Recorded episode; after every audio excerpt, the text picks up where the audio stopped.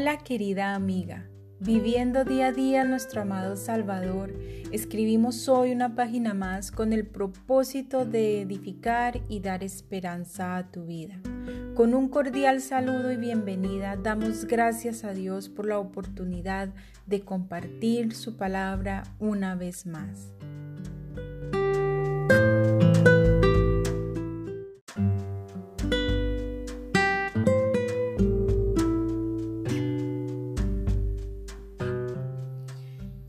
Querida amiga, cada día trae sus afanes y sus cargas.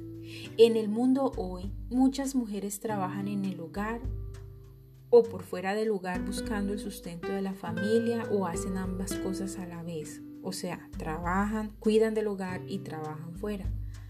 Desarrollar nuestra rutina diaria requiere de disciplina, organización y eficiencia.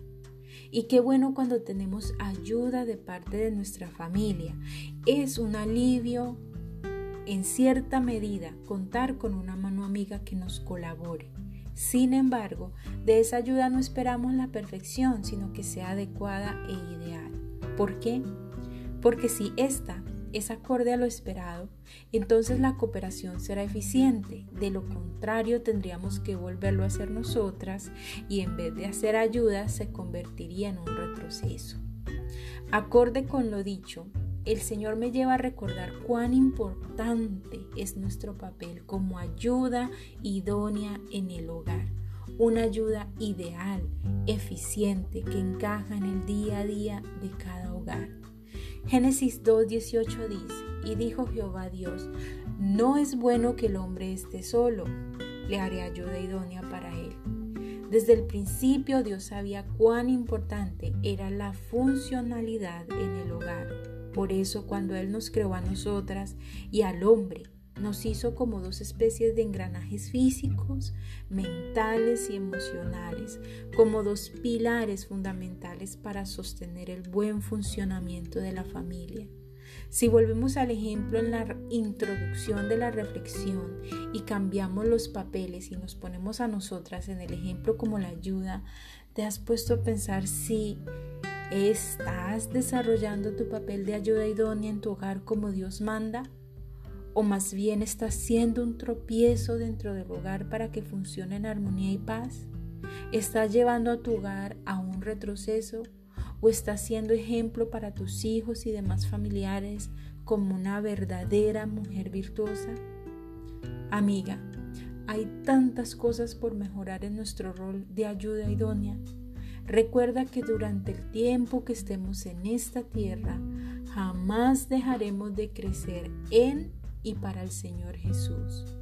Toma tu tiempo hoy y en tu devocional ora al Padre para que te muestre tus falencias claramente y puedas con humildad dejarlas en las manos del Todopoderoso y único, capaz de transformar el barro en oro. Una maestra del bien sabe cómo desarrollar su rol de ayuda idónea.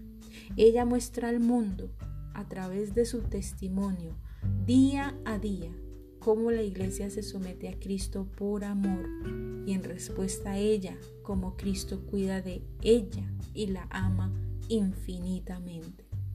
Mi más sincero deseo es que tu rol de ayuda idónea glorifique y honre a Dios, tal y como lo debe ser una mujer que profesa ser hija del Altísimo, mujer cristiana y maestra del bien. Oremos. Padre, en nombre de tu Hijo Jesús y con humildad te pido que me muestres aquellas falencias dentro de mi rol como ayuda idónea.